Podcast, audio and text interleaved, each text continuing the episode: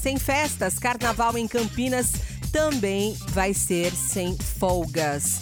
Além de promover o, o, distanciamento social e a suspensão da maioria das atividades presenciais, a pandemia do novo coronavírus mexeu até mesmo com o calendário de eventos nacionais. As tradicionais festas de carnaval que a gente já estaria vendo hoje, né? Estaria todo mundo se preparando já para isso, foram suspensas. E ao invés de folga, muita gente vai ter que trabalhar entre os dias 15 e 17 de fevereiro.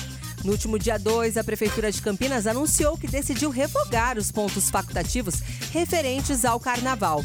A medida foi de encontro à decisão do governo de São Paulo, que cancelou o feriado no estado por conta da pandemia da Covid-19. Como em Campinas, não há nenhuma lei municipal que estabeleça data como feriado, o comércio, bem como as empresas, poderão abrir normalmente conforme explicou aí o advogado Fernando Pompeu. Ele falou assim: embora a revogação do ponto facultativo tenha sido endereçada para a administração pública, acaba refletindo na cidade como um todo. Assim, nesse ano, o carnaval em Campinas não é considerado nem feriado e nem ponto facultativo.